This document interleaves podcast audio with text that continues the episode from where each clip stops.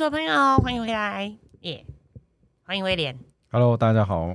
好，我们今天要花一点时间来跟大家聊管委会啊，这个很多人可能买了新家，然后交屋之后，然后大家很高兴的入住，就马上会碰，哎，可能还没入住就会碰到这件事，哎，我们要成立管委会了呢。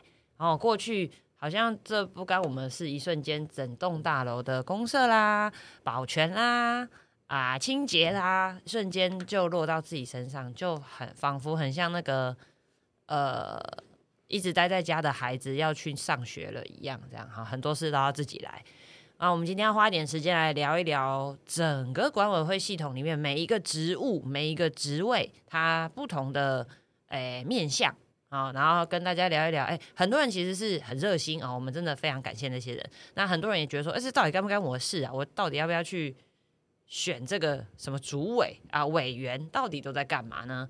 好，我们今天就请到威廉，还有曾经跟数个管委会交手过的海豚自己本人，要来跟大家 聊聊管委会哦。好啦，威廉，来来来，我想要第一个问题就想先问你，你可以告诉我们主委到底在干嘛的、我觉得先讲这个部分的话，先把组织系统表先把它抓好，大家会比较清楚每个的部分，因为呃，社区还是有分大小。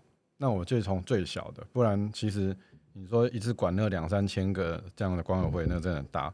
我们用小的，哦，小的主任委员，哦，主委，哦我们就常常会讲这个部分，嗯然后就会一定会有一个财委，嗯，哦，财务委员，还有一个监委，对，一个监委就来监督这件事情的。好，那其实呢，呃，你即使假设你家是华夏而已，嗯其实你也可以把它搞成这样子，就是三个。那就是一个都不能少，大家都要来。对啊，你假设你是七楼的华夏，嗯，然后两边就十四户嘛，，嗯，对啊，那就有十四户，你就可以选三个去做这个。啊哎、其实有些还有所以所以一个管委会最基本的组成就是这三人：呃，主委、财委跟监委。对，这是比较组织的三个人，嗯但是也有有没有可能会遇到看到那种只有一个人永远的主委，永远的主委，那么爱当就对了。就十年、二十年永久的主委，有就是类似是这样。嗯就这个部分来讲的话，就是很热心了。但是我觉得，呃，我们今天讲的是管委会，就是慢慢的我又把它扩大。那再来其他的一些社区的一些部分啊，其实就会有人是活动委员，或安全委员，或机电委员。好，那这几个部分就是说，我们我们如果社区有五十个人，呃，五十户或一百户以上的时候，会不会有办一些活动？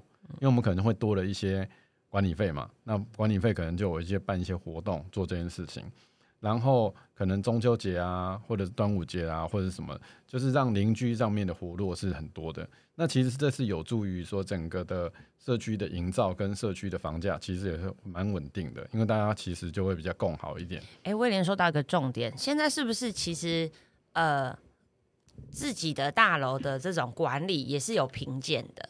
有有那个每一个县市其实会有去审查它的优良评鉴，哦，那这种评鉴好的社区，是不是在销售的时候，就就是它它对于一个对房价有没有影响，还是只是住户就住得很开心而已？呃，一定会有影响，因为呃，代表一件事情评鉴比较高，当然它一定假设他是总干事，是，他会去了解什么是新北市或台北市或哪一个县市他所需要的评审委员要的东西，嗯然后呢，这些部分来看的话，就会变成说他知道呃要办活动，嗯。然后安全，然后消防，嗯，然后机电，那机哦电就他知道。评鉴这些项目，他一定都会去照着做就对了。对，甚至有些案子是正在销售的，已经卖一半了，但是已经管委会已经成立了。是，可是他卖一半的时候，其实有时候那个评审委员也会来问这些销售的是不是讲的是真的，或者是有没有属实，因为他们嗯住户一定会带他们去看比较漂亮的地方。但是他来问销售的说：“哎、我们这边还有哪个公社还可以看？”他突然抽抽检，哦我有遇过这样子的。哇塞，所以这部分评鉴对于整个社区来讲是好的。你看哦，你假设你家评鉴是优良的，嗯代表一件事情就是比较售出人会比较少，嗯因为大家都觉得说，哎、这个社区还不错，基本上了哈。嗯嗯那所以变少，供给量变少的时候，需求量还是很增加的时候，这个时候价格就会上去。嗯哦，但是以总体来讲，不要说什么股市崩盘什么，至少在整个很多的社区里面比较，它会比较稳定。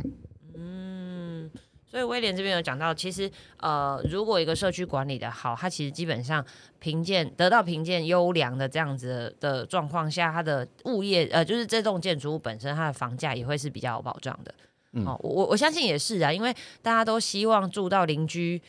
呃，很和谐的这种这种区域嘛，那既然它能够到评鉴是优良的，我相信基本住户就有基本的共识，然后也会相对的，就是比较呃素质比较一致哦。我我我觉得这是一个可以参考的依据。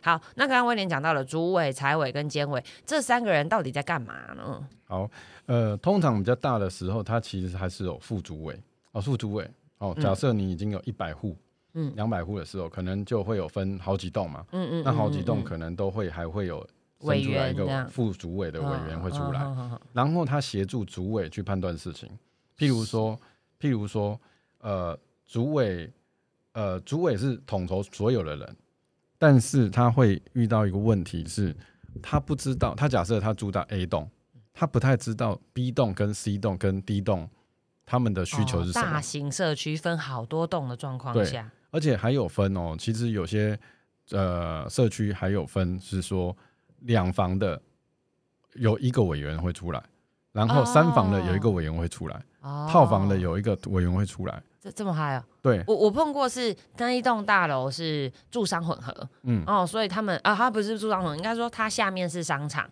上面是住家，所以我碰过两种情况，一种状况是他们是同一个管委会，可是各各边就会都有委员在当中。那我也碰过，下面是商场，上面是住家，他们就干脆拆成两个管委会。就是住家归住家，商场归商场，因为好像他们彼此之间的这个管理费是不一样的。嗯，所以他们就干脆拆成两个管委会在运作。对，所以其实，嗯，你刚刚说的这是主要委员，就是在统筹所有的事情，就叫主任委员嘛，就是所谓的主委。对好，那财委呢？财委其实就是主要就是在社区资产上面的收支表的部分，嗯当然有可能是管理员或者是总干事，他收完钱拿来给财委看这样。，对财委看，那这个清进出账，他就是要协协助你。你把它讲成说，财委就是负责这个财务的盖章，嗯然后主委就是对外的厂商或者是评鉴社区或者是政府官员这个相关的、嗯，的盖章了解。哦，就去去负担一些责任跟义务的东西。好，那监委呢？监察委员又是在做什么？他审查，他他来特定的话，就是他来看这个管委会有没有做什么事。譬如说，监委的角色就是我来看财委现在目前的报告有没有做的是对的或不对，啊，或者是主委这个章有没有乱改，中间有没有一些油水啊，或者是呃什么的。但当然每一个人都可以看啦，是，但是但监委有特别有这个任务，就对了。对他的他监委其实是可以当做一个。呃，你要 PK 起来，其实他不会输给主委，嗯，对，因为他有是有审查委员的概念，仿佛如同我们在公司里面的这叫监察人监察人对这样意思嘛？对。好，那呃，我们刚刚讲的这是基本，就是都是住户的状况下嘛，住户自己选出主委、选出监委、选出财委。好，那现在更多的是会有这个物管公司哦，有的就可能是保全公司他们来，所以我们又会多了一个人，这个人叫做总干事。所以总干事不是住户，呃，他不是住户，那总干事就是我们呃，应该是说这个管委会聘请来负责整栋大楼嗯，总管就对了。好，你把它当做一个，我觉得这个很好玩。你把它当做我们用财商的想法，其实总干事你把它当做就是经理人，就 CEO 就对对，CEO 就是啊，什么事情都他。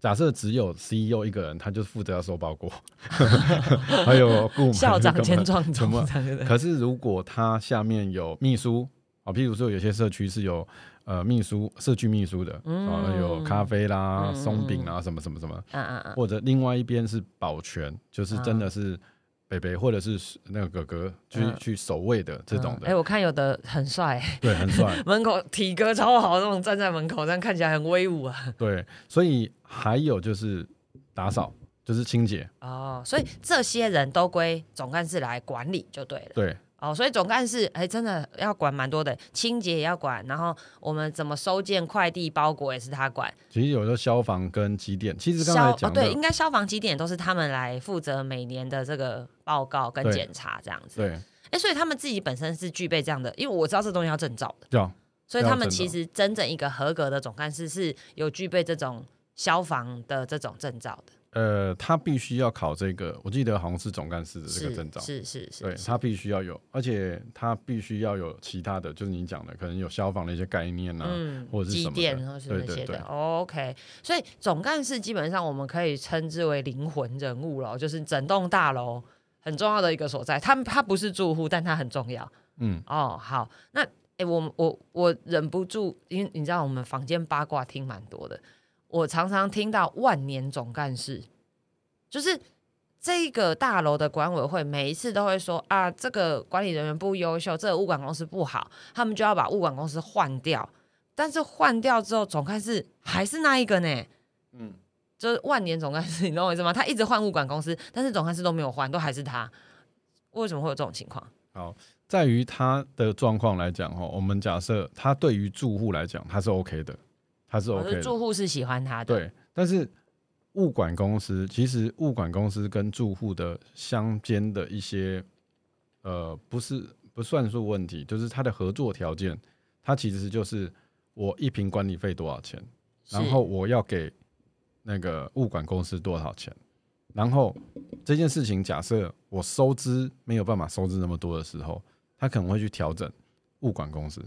哦，也就是说，管委会如果觉得我们给这个物管公司的那个钱，可能管委会负担不了了，想要去做调整，他就会去跟物管公司谈。对，甚至但是我们又觉得这个总干事服务的很好，我们不想要换人，对所以我可以跟物管公司要求说，我还是要这个总干事，对，可是我不要用你们家了，讲？讲讲一个那个很好玩哦，讲一个我说男生在当兵，他有点像士官长，就是说他不要欺负没当兵的啦。哦，女生对吧？对但是我觉得讲男生，我觉得那个蛮好玩的，嗯，因为士官长是不会被调动的。就譬如说，他原本在台北，是。他就是士官长，就是一直都在这里，除非他想要调走。是。那整体的那个这个军营或者是那个连长跟辅导长，他官阶没有他大，但是他都还呃官阶比他大，但是对。还是要要要尊，重他。对，要尊重他，因为他是地头蛇。啊，对。土地公这样的所以所以其实好的灵魂的总干事其实是可以按来所有的住户可以处理好，哦，了解，就是基本上住户一回来，所有东西他都可以，呃，他可以都可以处理完，呃包裹啦，或者谁哪一间狗会怎么样啦，或者哪一个阿嬷会怎么样，他都知道。所以这件事情其实有点是社区的里长的概念，所以他处理完之后，假设他换，因为他们都是一人一品而已，一年吗？就是一年或两年嗯，哦，聘一跟着跟着管委会任期走这样，任期走，然后呃时间到了，这个总干事跟这原本的公司，他们也可能会只签一段时间而已，他们不是永久的。哦，所以总干事跟物管公司基本上也不是绑的那么，就也是委任关系而已，这样子而也。对，也也是有委任关系，但是嗯他们的时间轴，他不一定会一直跟着走，OK，对，哦，了解。好，那我我我觉得这时候我们要来帮广大的这个首购族来问一下威廉，那究竟我们要不要去选这个委员呐、我们要不要去参与这个管委会事务啊？听起来，因为因为你知道，听起来有的管委会很爱开会，你知道吗？就每个月都至少会见个一次面，管委会管委会的委员们，还不是因为因为全体住户那个叫区分所有权人大会，那个通常一年才一次到两次嘛。可是管委会是我知道有的认真管委会是每个月都会开，那我们到底要不要花这个时间买了这房子，我到底要不要花这个时间进入管委会里面？那进入的好处或者是权利跟义务啊，就是到底又有什么呢？呃，我认为一定要进去。哦，你要到什么样的职位，是不是要到主委啊、副主委啊，或者是什么的，都不一定。但是那个东西就是有点像会员的感觉。哦，住户是住户，嗯，会员进去的时候，你的想法会不同哦，嗯，因为你就会知道说，哦，原来每一个人的想法就是我一瓶八十块，嗯。然后我有十瓶，假设我有十瓶，嗯，我一个月就要缴八百块。八百，块，那我只是用小我的想法去看这件事情，是。但是你你进入了管委会之后，你就会知道说，哦，原来八百块，我们这边有一百户，所以才八万。啊，嗯，一个月才八哦，万，假设我们啊。用一个食品而已对对对对基本上没有这样子。对，就是如果八万，那我请一个管理员可能根本就不够了。对啊。因为啊，管理员可能就是因为他是二十四小时哦所以三班制。三班制，而且他还要轮班，他不他每天你周休还是有补班，啊他还是要补班嘛，所以他的薪水基本上起跳可能都是四呃，就是以物管公司来报价的话，通常都会到四万多，好，四万多三班，等于一个月要十几万，有可能就是啊，会我才收八万，我付不起耶。呃不一定是八呃就是假设啦，假设啦，对对。所以我们的基本概念有十几万这样。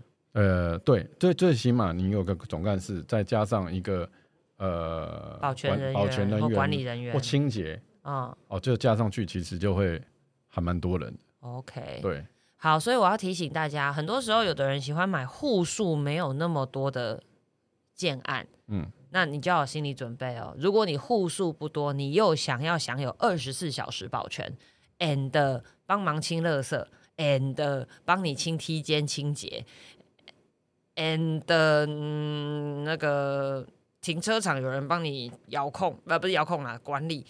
你知道这样一个月夯不啷当起来，就是你家的管理费就会非常的惊人哦，非常的惊人。而且我们都还没有算啊，其实管委会管理财务有一部分其实是要先保留下来，未来要做维护用的。哦，你大楼外墙要不要洗？要嘛。大楼电梯要不要换？要嘛。啊，如果今天还要留一个预备金啊，如果一旦这个台风、地震、什么沙包、防水闸门，有的没有的，换个水塔，哎，这些东西通通都是管委会的费用要来出的哦。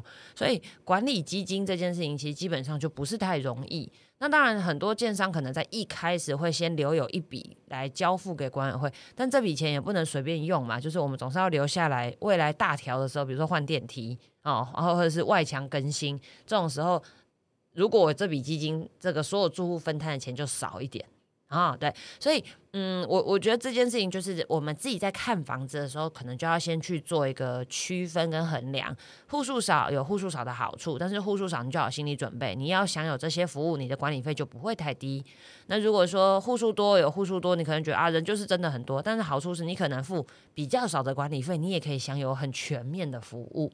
哦，我觉得这个是每个人取舍不同，然后每个人取舍，所以没有对错，就只有只有选择。我很爱讲这句话。好，那所以刚刚威廉跟我们讲了，总干事、主委、财委、监委，你又鼓励大家应该要进入管委会去了解整个大楼的运作状况嘛？好，那威廉，为什么我常常听到有人在管委会吵架？这到底在吵什么？没有每一个组织一定会有吵架，吵、呃我们叫做沟通啦。那有有些人 只是激烈了一点，对 不对？只只是说大家的那个，我觉得大家应该是这样讲，就是说，因为我我其实是有参加很多社团，是那参加很多社团的，其实是就是有一个议事规则，议事那个忘记了会议的会，嗯呃，会议的议，嗯，事是事情的事，对。它会有有啦，就小时候开班会都要照着那个流程走嘛，对不对？哎，等下，对不起，现在小孩开班会吗好？像没有吗？有吗？有哈，哈对不起，因为我离小孩开班会这件事情还很久。对。其实对啊，我也不太知道小时候班会在干嘛，但是我后来发觉这件事情有一个议事规则进去的时候，就是说，假设我我我觉得台湾有一个点也很特别，就是台湾可能看立法院啊，或者是市议会的时候，常常在吵架，对这件事情，我觉得是不太对的。其其实议事规则其实有在讲这个东西，有点像是说你在讲话的时候，我不能讲话。是啊，哦，我在讲话，我在提问的时候，我举手，嗯，然后你你呃就应讲该等你完之后，问完嘛，对。对，那在统筹出来说，其实你的问题是 A 第一条是什么，第二条是什么，第三条是什么，而不是听你家阿猫阿狗讲一圈完之后，其实大家都抓不到重点，结果一个小时过了，其实这不对，嗯。应该是我们大家要有这个管委会的时候，先先要先知道我们制定这个规矩是，我们今天一提出来，一个人只能讲三分钟，哦，一个人讲三分钟，但是要先等对方先讲完，讲完之后我们再做，要要有这个共识，嗯，不是说你别一直吵，那就是你讲我的，我讲我的时候就很像吵架，对，对，所以用这样的方式去执行下一步，我觉得会比较好。而且每一个人都有一个执掌嘛，嗯譬如说我是活动主委，嗯，然后我可不可以找副主委？可以啊，也可以啊，就是一起选嘛。是那多一点人去帮忙整个为社社区，服务啊，为社区服务对对。对对，不是说担那个责任，就是你知道那件事情的时候，才知道说，哦，原来这个金额是不够的，我们应该可以去外面裁开裁员开发，是。对，是不是有一些呃里长或者是有些新北市的一些补助，助，对，补助，这是可以的，所以。也会让整个社区的状态更好哦。这个部分，所以啊、我们不要讲吵架，沟通啊。沟通这件事情，其实我觉得是很重要的，因为大家都居住在这里，所以其实相处的时间非常长。那呃，也都花了这么多钱买这里的房子了，所以大家能够能不能够和平共处这件事情就很重要。所以大家现在可以理解为什么主委大部分都会选那个德高望重的。或者是很会瞧事情的，因为其实他绝大部分时间都是真的都是在瞧事情。哎，你们家可不可以脚踏车不要放外面？然后那个鞋柜可不可以收到房子里？我们想要维护整栋大楼梯间的安全跟干净，这件事情攸关房价，对，或者是哎，我们所有的冷气不要挂在外面，然后必须放在某个固定的位置。坦白说啦，这件事情不是，当然你也可以说我买了房子，我想怎样就怎样。但是呃，共同维护这件事情其实是很需要居民自己的共识的。好，那我们来聊聊开拓财源这件事好了。其实管委会除了从住户身上收取管理费，应该还有一些方式可以帮助增加管委会的收入。好，那威廉可以跟我们讲讲看有没有哪些面向，呃，有有好几个、欸，嗯，我想一下。我我想一下，我讲旧的，我讲嗯旧大楼，旧大楼好旧大楼其实会有很多人是帆布那个 POP 外墙哦，你说大楼的外墙挂帆布挂帆布，哦，租给人家挂帆布对，OK，你假设你没有成立管委会的情况之下，嗯假设我家是七，假设我家是七楼，嗯，那我就自己挂起来，我的帆布自己收。自己收钱。哦我自己这一户出租，对，啊可是其实外墙这件事情，呃，比较可是外墙所有权其实是全部的。对，应该是隶属于全体住户的哦。对，但是因为公寓跟华夏以前没有所谓真正的管委会，哦，在公寓大厦管理条例之前的。对，，OK，所以是没有。可是你也可以自己成立啦，你也可以自是私底下说，我们自己八户，我们自己就变成一个管委会，也可以。是是，但是这件事情都没有。好，那我们怎么裁员开发？就假设我今天之前有一个案子是在光复北路，就刚好脚尖。嗯，那那个时候我们在做这件事情的时候，我们就是统一，就是统一由管委会嗯去出租给外面的帆布厂商。哦，啊，对这条钱收了就是放在管委会，大家共同使用这样。对，哦但是要合法啦，上面还是要登记呃都市更新还是什么东西广告的物广告物的登记，OK。对，好，我举一个最经典的例子，大家如果有到台北转运站，哦，我们的忠孝东路基隆路口就有一面非常大的 LED，嗯这一面墙，我我我我我不知道它是不是台台北是赚最赚钱，它应该是数一数二赚钱的啦。嗯，这一面墙就是隶属于那一栋大楼的管委会，所以你知道他们那栋大楼管那一栋大楼呢，他们在整体外墙更新，住户都没有出到钱。因为全部就靠那一面广告墙多年收入累积起来，然后他们就得到了这个甜美的果实。大墙，哎、不是大墙，大楼外墙更新完，房价再往上一翻，所有的住户都受惠。然后，所以其实这是其中一个财呃那个这个管委会可以开拓财源的方式，对不对？嗯。那还还有没有类似相关这样子？就是我们管委会还有可以靠什么地方来帮住户争取一些 OK。收益？其实我有几个点，就是说，你你不觉得说在市场上面有很多的案子都是有咖啡厅、有松饼机，后来都摊贩，呃，摊摊在那边都没人在做了。哦，你说本来我们在买这个房子的时候都讲的很好听啊，有有公社有咖啡机，有有松饼可以取用啊。可是可能一开始我们刚买刚住进去的一两年还有，后面就、就长蚊子、长蜘蛛网，就也没有人去用了，甚至也没在用。为什么？我有看到几个案子，我可以跟大家分享一下。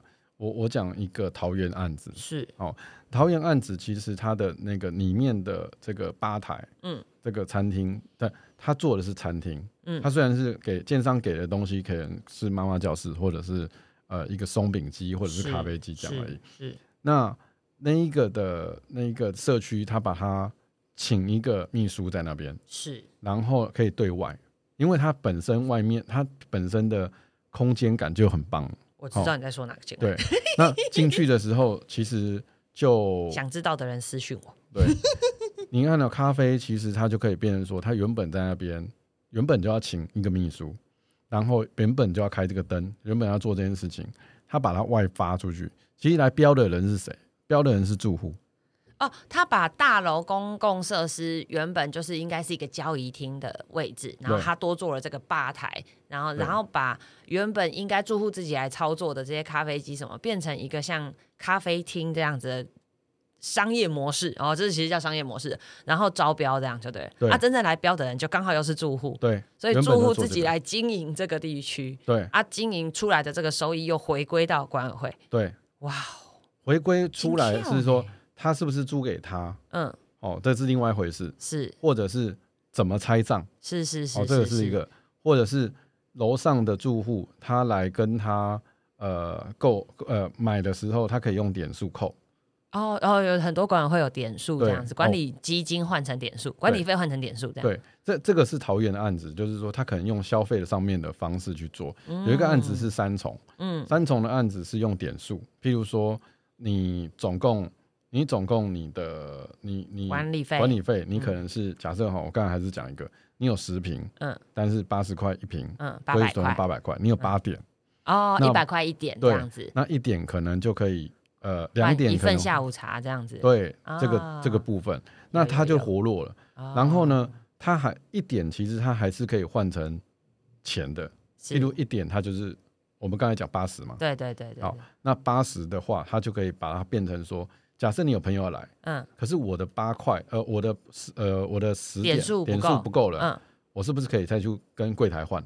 哦，对，用那个我们的管理管理卡或者是什么的是是是去储值去做，懂意思。那这样子是不是又把整个的空间又可以再增加一点裁员就对了，对，然后也增加实用性就对了。嗯，他们是连呃，我我那个点数是连楼下 KTV 都是算点数的。对哎、我知道有有的有的台北的社区是这样，就是游泳池、健身房，对或者是他们如果有这种 KTV 包厢或是什么，他们其实是用点数去扣底的。对那如果有朋友要来玩也可以，只是就是扣点数嘛。啊，点数不够，你还可以回头去管委会买就对了。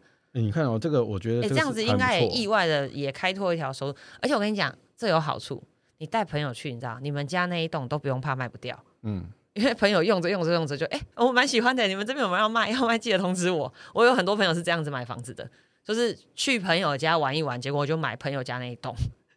点数这件事情，我刚才想到，我觉得这是一个很好的点子，很好的点子。嗯为什么？你有没有发觉，常常呃，假设哈，常常去买咖、呃喝咖啡，嗯就一直喝，一直喝，一直喝，嗯，喝不完的。嗯有些住户真的是这样子，嗯有点削皮人。削皮就是哦，我懂你意思。所以点数某个程度是可以限制有一些很爱滥用对，公用东西的人，就对了。不然就是 KTV 当做他家的图书室，你知道吗？就是一直坐在里面，哦然后都不出来。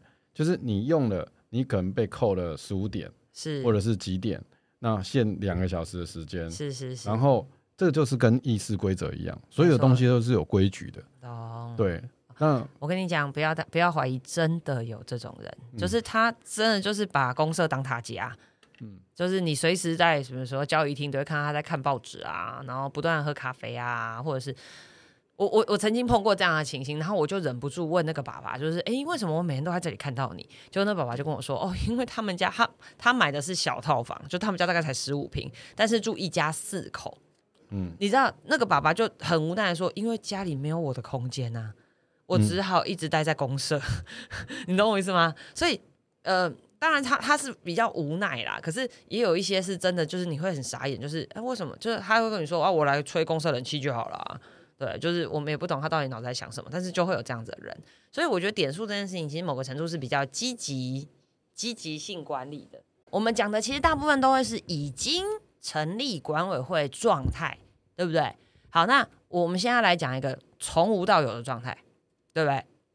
嗯今天大家买了预售屋，好不容易等到盖好了，交屋了，哎，威廉可以告诉我们流程吗？OK，嗯，它其实有几个流程，我我觉得这个部分分享给大家。第一个话哦，就是在大家还没盖好之前，一定会有预售屋或新城屋，是所以这个时候建设公司会请物管公司来，会会先进来。所以你是说房子还没有盖好的时候，物管公司就已经来了对对对对对，啊？那时候来干嘛？好，呃，车道有工程嘛，有工程车，哦然后呃，一楼可能会有一些呃什么的，就是它一定要有保全，不然整个哦，你整个说还是工地的状况工地的下时候，就已经他们会介入到工地的管理就对了。对，这是他们第一层建设公司都自己会请人来，嗯，然后建商盖好的时候，其实他还是会沿用这个厂商，就是这个物这个管管理公司这对样子，嗯，哦，有算进出的啊还是什么的啊验屋呃，他们有些人会验屋，或厂商会来，或者是。是施工单位会来的时候，至少不会用脏。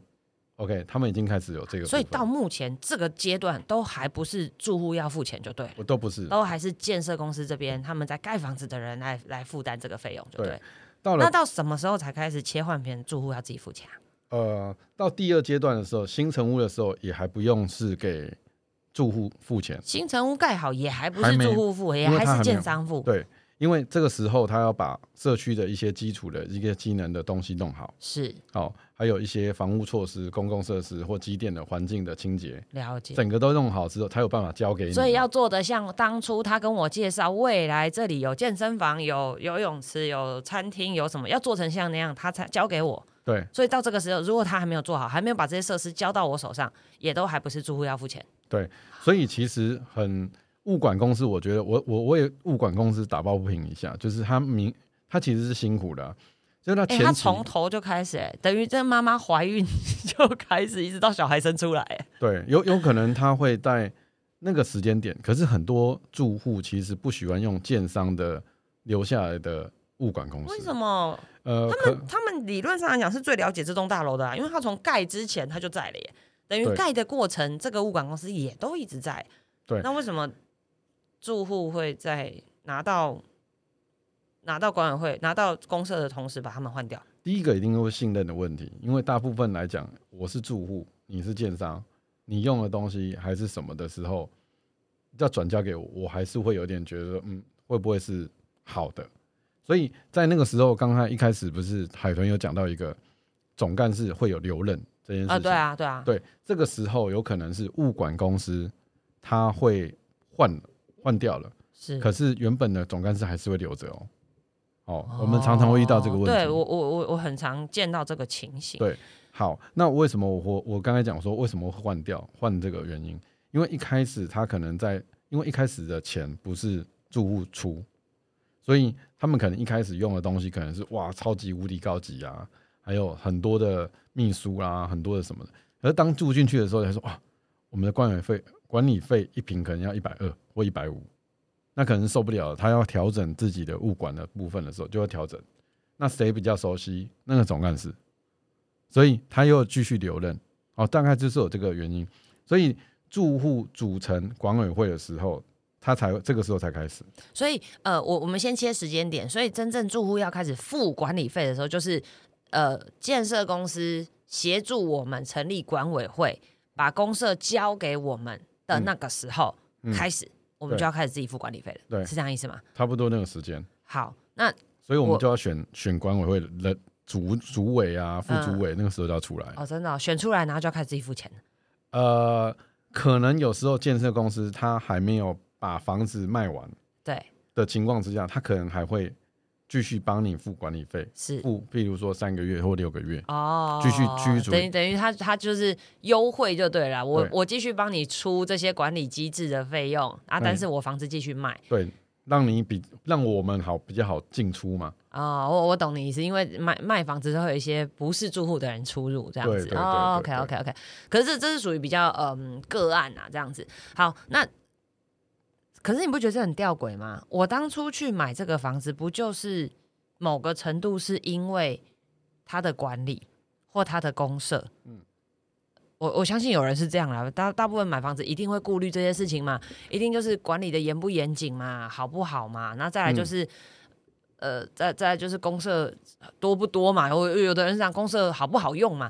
啊，结果我们在拿到管委会的同时，我把这些能说的、能砍的都砍掉了，就变成预算不足，原本美美的喷水池就不喷了，嗯，原本可以 SPA 的地方就不 SPA 了，原本可以那个小朋友去跑来跑去的游戏室就不开了，只为了省钱，嗯。那这样不是本末倒置吗？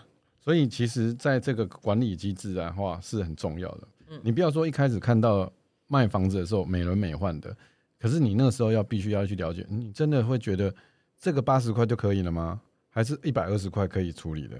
就是销售人员当然会跟你讲，啊，一定可以的啊，怎么样？可是你自己，如果你没有进去你这个管委会，你根本就不知道问题。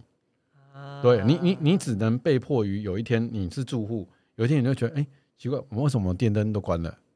哦，为什么那个楼梯间灯也关了？对，啊啊为什么冷气也不开了，对，呃，真的节能减碳是 OK 的，但是我觉得我们要变成管委会的时候，其实我之前有个案子，我之前就是这样子，我进入管委会，他们就是说有一批的地主户就是说我要省钱，因为我以前住公寓是不用开灯的，OK 没有问题，但是呢，我我很喜欢想解决方案，嗯。我解决方案是有一批人一定想要开灯，嗯，因为他觉得他新出入进来，我就要安全嘛，对啊，有一批人他就觉得说那么浪费，哎、讲的都对了，其实都对都都都没有错啦，都对，对各自有各自的坚持。那我那时候在好几年前，大概七八年前，我我就是代为住户当那个委员，我嗯进去的时候我就讲说，那我们做一个 sensor，、嗯就是人人过去的时候才亮就亮，啊，哦做，然后全部的灯把它一次通，一换成 LED 这样子 LED 灯，哦，对，那这件事情是呃地主原本他们没有想到的。是或者是原本住进去的客户，他呃住户他只是会觉得说，那、地主就是这样这样这样这样，就是互相互杠。但是啊我觉得我们应该要想的事情是解决方案，那这件事情就解决了。对，其其实有的时候善用一些设备，真的可以解决不少问题。像威廉说这个走过去才亮的这种 sensor 感应器，其实是很多大楼现在都会采用的。好，我要先各方说法都要先支持一下。第一个，他为什么不开灯？他觉得浪费。哦，我跟你讲，真的很多婆婆妈妈很爱关灯。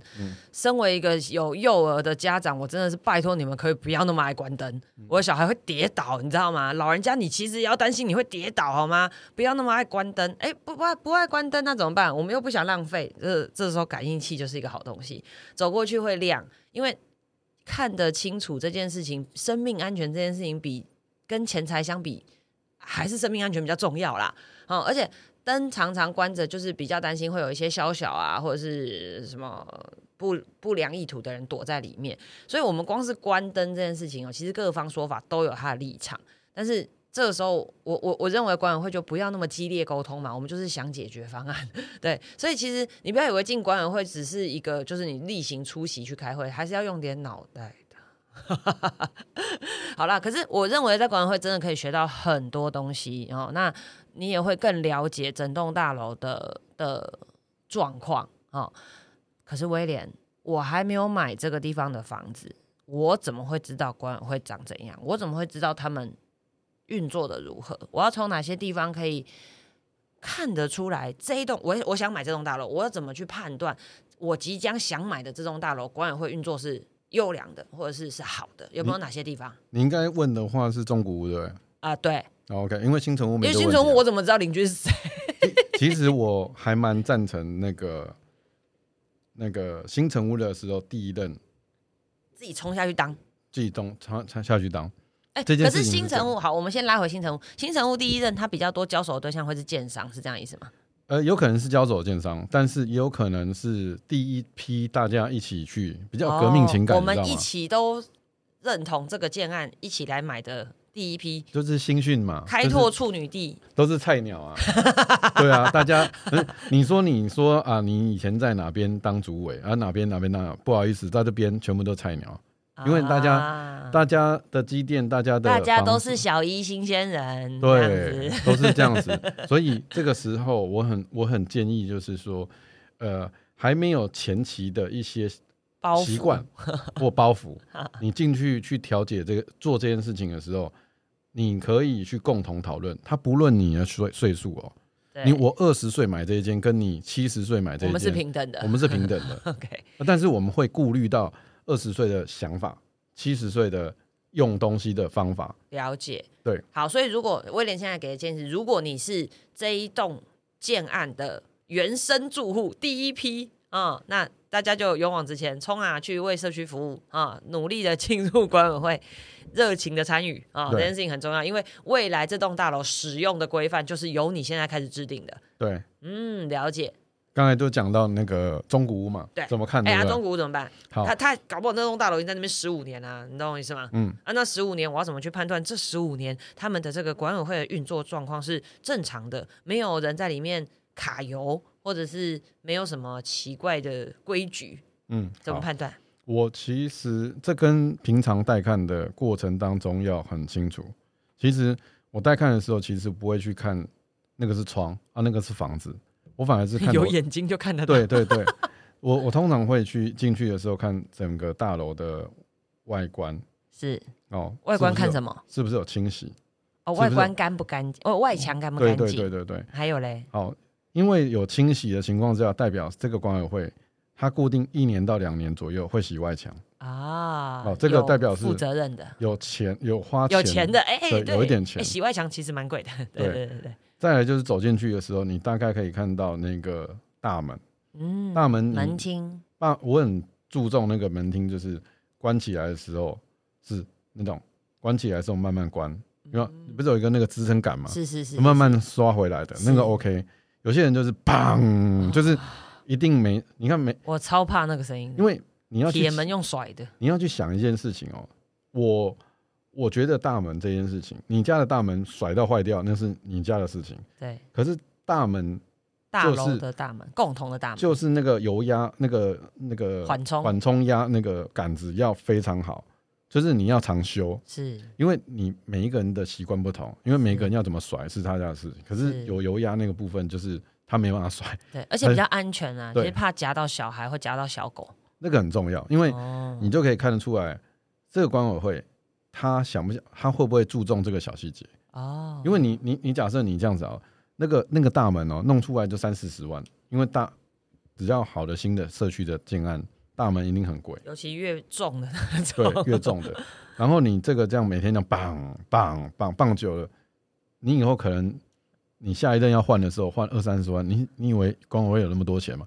搞不好以后都没有大门不是这，样花的啊，以后不一定有大门哦。你看有哦或者是些大门 always 打开这样子，你看有些大门，我我之前我们士林那边有一个社区，后来被棒棒敲到，后来后面前面那个大门已经拆拆掉。就是烂掉，门框歪掉这样 对。对对，一进去就是 M A 大门，但是只有 A 栋、B 栋、C 栋。好，所以你会从大门外墙的干净度，然后进去门厅这些的状态。我跟你讲，我还会看一个地方，就是如果你是下雨天去看房，我跟你讲，或者是台风天之前去看房，请你一定要仔细看。那我想这是一个很棒的时间，你要仔细去看有没有堆沙包。嗯，因为我真的看过雨太大灌进电梯井，结果电梯贵州海起。所以有没有堆沙包这栋这栋大楼，就是我个人呐、我会对于他们有没有做这种提前防护很注重。再来就是下雨天很多很爱用那个什么石英砖、大理石门厅的那种大楼，我跟你讲，拜托，请你千万小心，你一定要仔细看它有没有铺设。防滑，或者是有没有立刻贴那个告示，或者是有人来把地板弄干。我我我个人觉得这件事情很重要，因为那个是太多人在走了，一旦有人跌倒，那不得了。对，爸爸妈妈就很啰嗦，就很爱注意这个。好，我们可以从这种小细节来判断这个管委会运作的 O 不 OK，对不对？嗯所以这是判断管委会。那我们还有没有什么地方可以了解？进电梯，电梯？进电梯最重要。电梯干嘛？电梯里面呢，就会放很多你们要的东西。我 电梯里面很多镜子没有，电梯里面你看，大部分的公告都是放在电梯里面。啊，所以你的意思是我们要去看那个布告栏，对不对？你看，你看哪几户已经没缴管理费，上面常常会贴贴出来。哦，对你有多少户而？且有的会贴一个细细的表格，对不对？然后就是对哪几户未缴、未缴、未缴这样。对你，你那个东西要去看。再来就是会公告什么，那公告什么，有时候会有一个点，就是说，呃，请勿在楼梯间尿尿，或者是有，哦，鞋子不要放在门厅，或者是什么什么什么，你大概都可以知道说这个有那个规矩在那边呢、哦，对，然后就很好。玩。哎、我跟你讲，这很重要，因为我真的有一真的有一些社区其实是宠物不友善，我要先讲。嗯，呃，现在的人养狗比养小孩多哈，所以我们要特别注意一下宠物友善这件事情。所以我们其实从这个这个可以注重到，可可以观察到一点就对了。嗯哦，电梯很重要，所以你不要以为看房子啊，我走楼梯啊，走健康路线，没有。我跟你讲，谁叫你搭电梯？重重点是电梯里面那个布告栏，好不好？嗯，所以这三项我觉得真最蛮重要的。好，所以哎、哎我的麦麦克风发出奇怪声音。